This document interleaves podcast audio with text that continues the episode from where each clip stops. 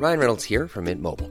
With the price of just about everything going up during inflation, we thought we'd bring our prices down. So to help us, we brought in a reverse auctioneer, which is apparently a thing. Mint Mobile unlimited premium wireless. Ready to get 30, 30, bit to get 30, bit to get 20, 20, 20, bit to get 20, 20, bit to get 15, 15, 15, 15 just 15 bucks a month. So, Give it a try at mintmobile.com slash switch. $45 upfront for three months plus taxes and fees. Promo for new customers for limited time. Unlimited more than 40 gigabytes per month. Slows. Full terms at mintmobile.com.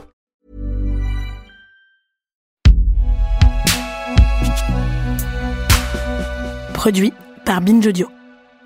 Les policiers me disent vous arrêtez de filmer. Vous me laissez bosser Je suis journaliste Non mais est-ce que je vais est-ce que je vais sur un contrôle de police en disant vous arrêtez votre contrôle de police Non. parce que les collègues se retrouvent filmés à 3 cm de la tête et que ce même film se retrouve sur tous les réseaux 100 centimètres sociaux. de la tête c'est quoi c'est J'ai jamais vu, j'ai jamais jamais. Mais j'avais vu, mais moi je l'ai vu tous les jours, avec des collègues qui se retrouvent sur les réseaux sociaux. Et tu te rends compte de ce que c'est que travailler en étant tout le temps filmé?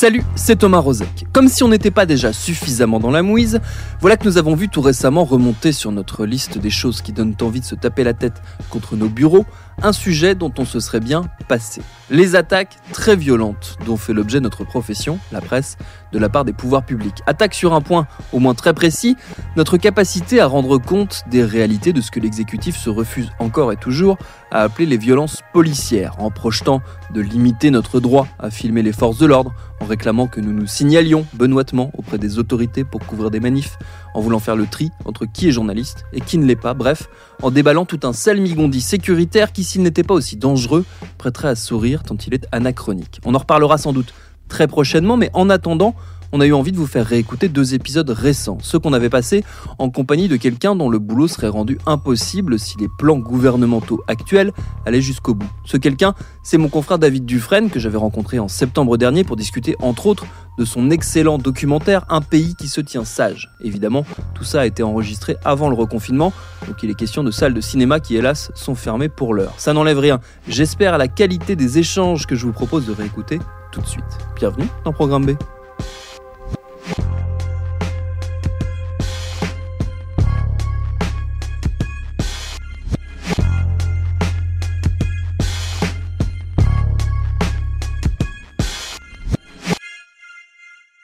Pour celles et ceux qui ne sont pas familiers avec le travail de David Dufresne, disons qu'il s'est fait une spécialité de décortiquer les pratiques policières, notamment l'antiterrorisme autour de l'affaire de Tarnac, mais qu'il a aussi signé des documentaires et des créations numériques autour de la prison, du pétrole, des livres sur Pigalle, sur Brel et Vesoul, ou encore un roman paru l'an passé chez Grasset, Dernière Sommation, qui parle là aussi très largement de maintien de l'ordre et de brutalité policière. J'ai retrouvé David dans la salle de montage où a été finalisé son film, dont il faut d'ailleurs que je dise un mot sur la forme très importante, puisqu'il s'agit de dialogue, d'enchevêtrement de séquences de discussion entre différents intervenants, ponctués d'images parfois très chocs récupérées sur le terrain lors de manifs ou d'opérations de police. Ces dialogues, ils ont une particularité sur laquelle j'ai lancé la discussion avec notre invité.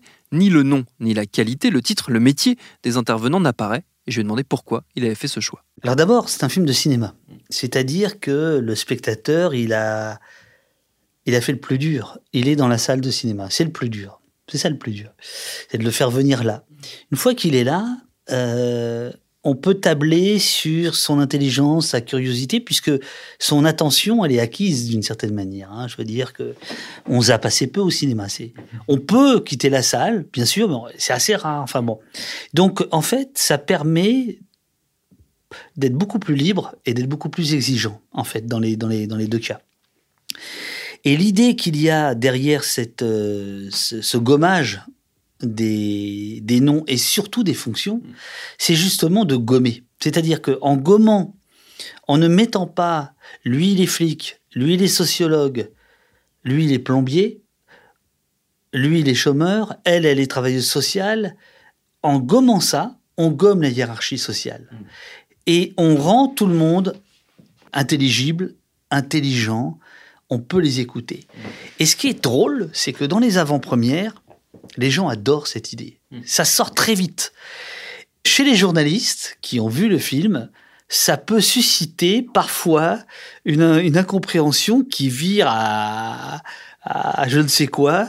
Et je pense qu'en fait, euh, c'est un problème qu'ils ont eux. moi, il se trouve que dans une autre vie, c'est assez étrange, j'ai bossé dans une chaîne d'infos qui s'appelait iTélé. À l'époque, il n'avait absolument, mais alors vraiment, enfin, qui était l'exact inverse de ce que c'est devenu, c'était CNews. Quand moi, je passais à l'antenne, mon, mon synthé, euh, mon sous-titre, c'était spécialiste de la spécialité. Là, on est en 2002. Donc, si tu veux, c'est quand même une vieille idée pour moi que l'idée que on passe à la télé et tout est comme le port-salut écrit dessus, en fait, je trouve ça insupportable. Et donc, il y a un jeu avec le spectateur. Donc, le spectateur se demande parfois qui me dit ça qui est cette personne. Mais, mais l'idée, c'est déguiser la curiosité. Et en fait, c'est de jouer avec et contre les préjugés et les présupposés de chacun. Dès lors qu'il a écrit syndicaliste, dès lors qu'il a écrit policier, avocat, historien, on a tous euh, immédiatement une idée préconçue euh, et on n'écoute pas du tout de la même manière. Voilà. Donc en réalité, c'est un exercice de grande honnêteté intellectuelle et c'est vu euh, par certains euh, comme un subterfuge, je ne sais quoi. Enfin bon, c'est ce qui est drôle, c'est que ça préoccupe surtout les journalistes. Ça m'étonne pas. C'est comme tu dis, c'est les, réflexes et les habitudes, effectivement, de voir un visage apparaître, on me dit qui il est. C'est tout ça, c'est de l'ordre du, du réflexe. Euh, ça crée justement cette, euh, cette absence de nom et cette absence de qualité surtout, des séquences étonnantes parce que donc il y a effectivement ce jeu, on s'amuse à essayer de deviner qui est-ce qui nous parle et il y a des moments où on a compris qui nous parlait et il y a tout de même des moments étonnants. Je pense à ce syndicaliste policier qui euh, fait une citation, je crois que c'est de Pasolini, euh, qui dit en gros, je préfère le CRS parce qu'il est fils d'ouvrier. On se retrouve face, on se dit tiens, j'attendais pas ça dans la bouche d'un syndicaliste policier. J'attendais pas ça dans la bouche d'un policier parce que j'ai cru comprendre qu'il était policier. Ça participe de ce brouillage un peu. Oui, oui, et, encore une fois, on est dans une salle de cinéma, donc on est dans un voyage quand même, on est dans un, on est dans un temps suspendu, c'est-à-dire que tout d'un coup, il euh, euh, y a plus de notification, quoi. Voilà, il y a plus de. Et moi, j'ai voulu euh, après avoir justement fait des plein de plein de documentaires interactifs où justement on, on surstimulait le, spectateur euh, à, travers des notifications, des, des embranchements, de l'hypertexte. J'adore ça. Mais là, c'est tout l'inverse. On va dire que c'est un jeu dans le film. Le, le, film, évidemment, ne se, ne se, résume pas à ça. Alors, c'est aussi une façon de recréer euh, l'ambiance d'une manifestation où on ne sait plus forcément qui est qui. Est-ce que est-ce que c'est bien un flic là qui est là ou est-ce que c'est un, un énervé quoi? Est-ce que c'est un, protestataire qui, qui, qui, est prêt à en découdre? La personne qui me parle, euh, c'est qui? D'où vient-elle Etc. Et ce jeu-là, cette recréation dans le film, c'est voulu, l'effet de surprise. Et qui est décuplé avec des images qui, qui, qui surgissent sans prévenir, euh, qui sont très dures parfois, d'autres moins, mais comme dans une manifestation où, euh, parce que bah, aujourd'hui il y a quasiment plus de sommation, euh, le coup part, le coup part et, et, on ne sait pas à quel moment. Et donc il y a cette idée d'être très très organique. Il faut dire quand même à ceux qui nous écoutent que les gens qui parlent dans le film, en règle générale, parlent dans la longueur et qu'il y a des indices. C'est-à-dire que quelqu'un qui dit mes clients, on peut comprendre que c'est un avocat. Quelqu'un qui dit les collègues, en regardant des images de policiers, on peut saisir un policier. Mais ce qui est drôle, c'est que euh, il y a des parmi les protagonistes certains qui échappent totalement à ça et des gens qui pensaient que, euh, par exemple, un tel était un, un défenseur des droits euh, d'une d'une ONG et en fait c'est un général de gendarmerie.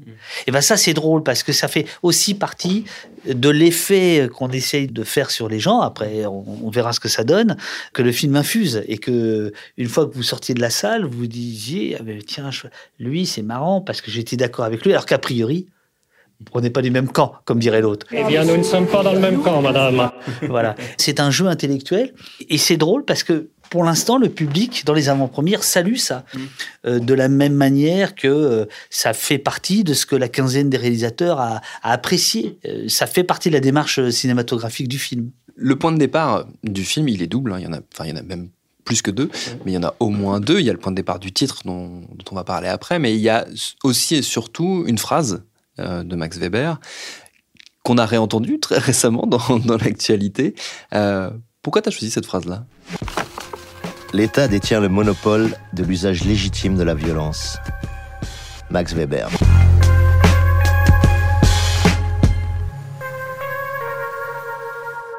Alors, c'est effectivement, euh, donc la, phrase en question, euh, elle est tirée d'un livre, Le savant et politique de Max Weber, qui date de 1919, donc il y a 100 ans. La vraie phrase, la traduction à peu près, euh, encore que je la raccourcis, c'est l'État revendique pour son propre compte le monopole de la violence physique légitime. Et on a vu ressurgir cette phrase, euh, notamment quand le débat s'est enfin ouvert sur les pratiques policières, les violences d'État, les violences policières, notamment parce qu'elles étaient documentées dans le cadre des manifestations des Gilets jaunes.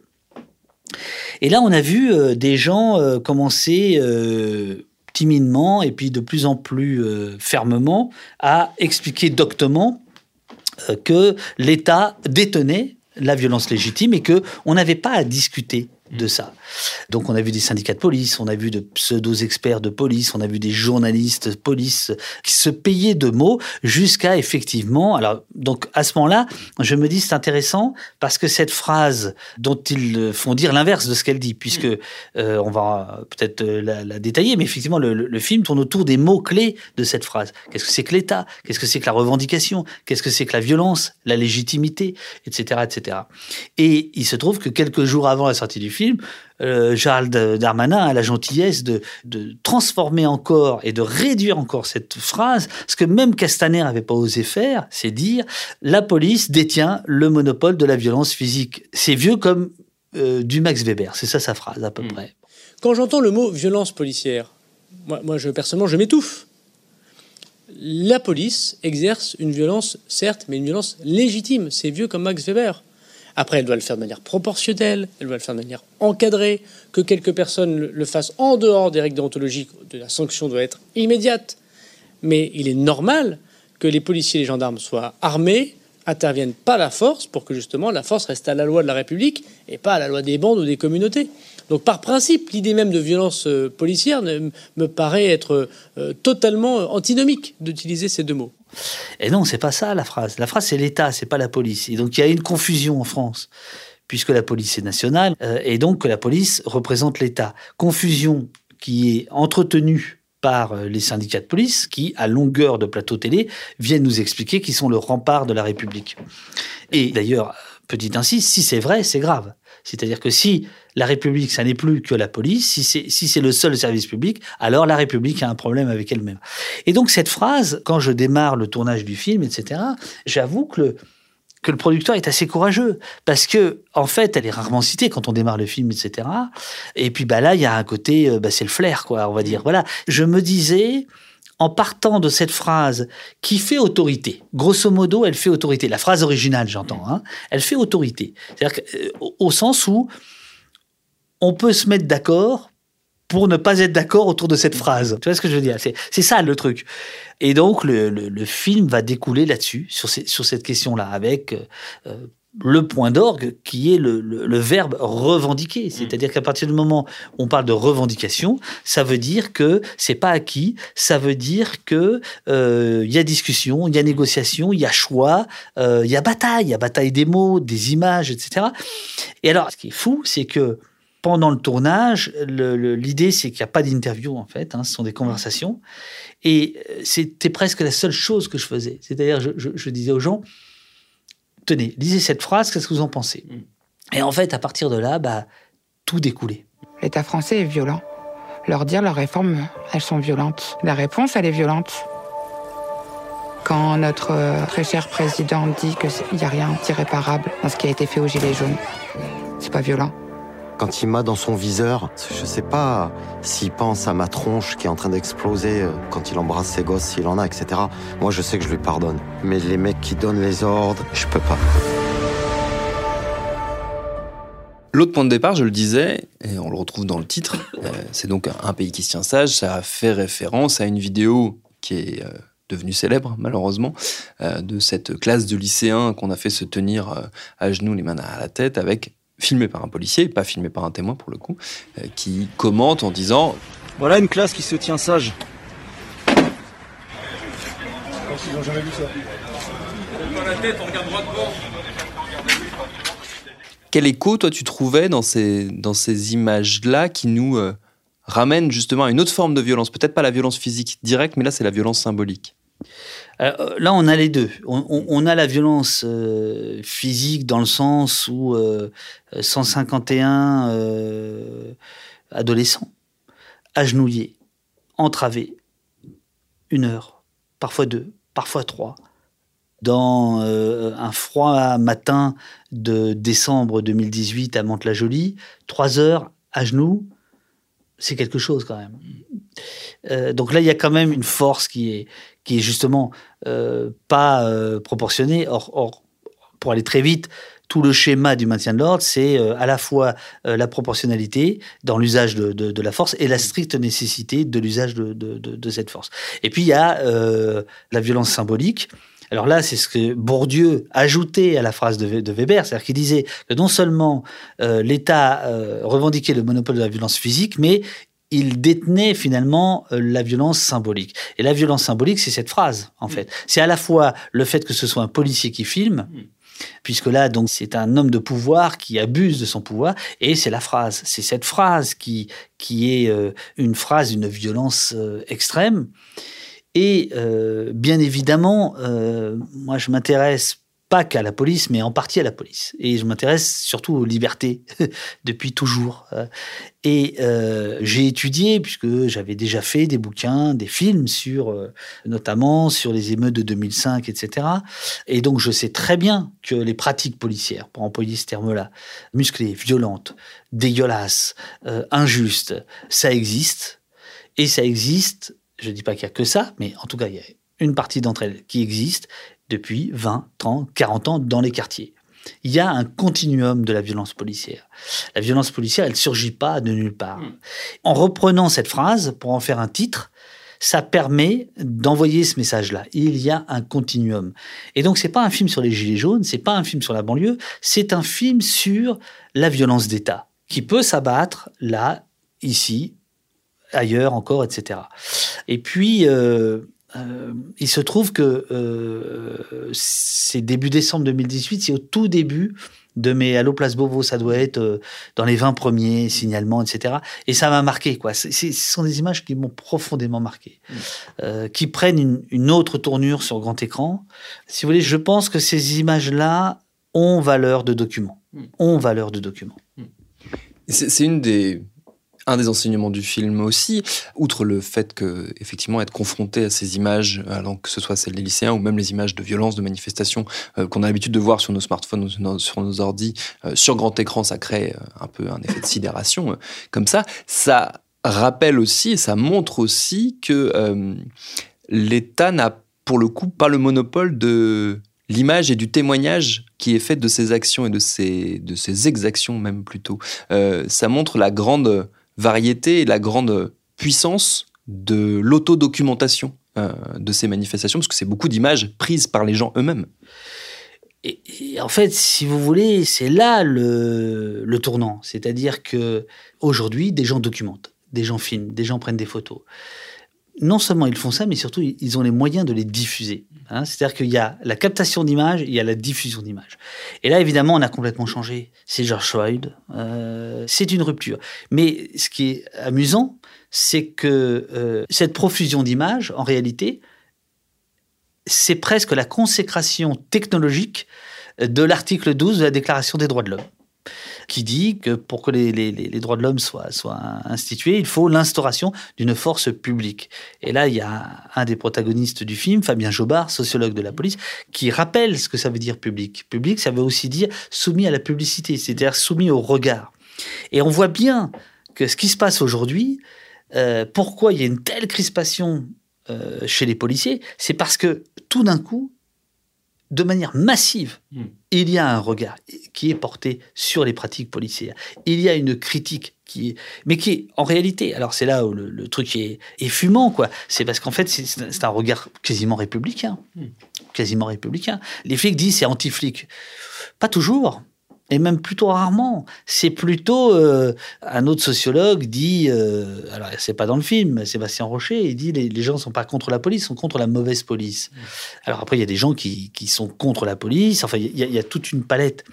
Mais le fait qu'aujourd'hui de manière euh, naturelle, des gens sortent leur téléphone, filment, photographient, témoignent, documentent. Donc on voit bien, là, depuis quelques semaines, quelques mois, euh, il y a une, effervescence autour de ça. Et on a franchi d'ailleurs un nouveau palier qui est très intéressant. C'est-à-dire qu'aujourd'hui, il commence à y avoir une parole de l'intérieur de la police qui est en train de complètement confirmer tout ça, hein, notamment sur le racisme. bon. Euh, un pays qui se tient sage arrive à ce moment-là. C'est-à-dire que le film n'aurait pas pu se faire il y a dix ans. Ça aurait été absolument impossible. Mm. Et d'ailleurs, euh, quand j'avais fait un premier film de télé, donc plus journalistique, on va dire, en 2007, on avait très peu d'images, euh, très très peu d'images amateurs, parce qu'à l'époque, euh, le, téléphone n'était même pas sorti. Je crois que l'iPhone, mm. c'est 2008, 2009, je crois, enfin, je sais plus. Mais euh, enfin, il n'y a, pas de téléphone qui filme, il n'y a, pas, a pas tout ça. Donc, effectivement, ce, Un pays qui tient ça, c'est le fruit de ça. Le film est d'ailleurs dédié aux gens qui ont levé leur smartphone. On parle beaucoup de, ces questions-là dans le film, hein. c'est-à-dire que euh, Damasio parle du renversement du panoptique, euh, et euh, Michel Forst de l'ONU explique combien, il emploie le terme de, je crois, de révolution. C'est-à-dire que pour lui, pour les Nations Unies, c'est un, bouleversement dans, dans, ses pratiques pour savoir où est-ce qu'il y a des atteintes au droit de manifester, etc., etc.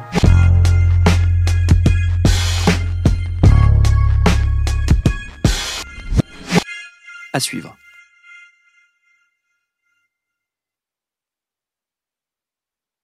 Salut, je m'appelle Camille Test, je suis journaliste et prof de yoga et j'anime Encore Heureux, un podcast sur la santé mentale. Deux fois par mois, on se pose des questions très simples, du genre comment on fait pour avoir un rapport apaisé à la nourriture, peut-on vraiment travailler et être heureux, ou encore pourquoi se réconcilier avec le sport. Avec mon équipe d'expertes et d'experts, on repose les bases, on décrypte les problèmes, on les replace dans un contexte global et surtout, on trouve des solutions. Car même si le monde va mal, on a le droit de vouloir être encore heureux. Encore heureux, c'est un podcast de Binge Audio, déjà disponible sur votre appli de podcast habituel.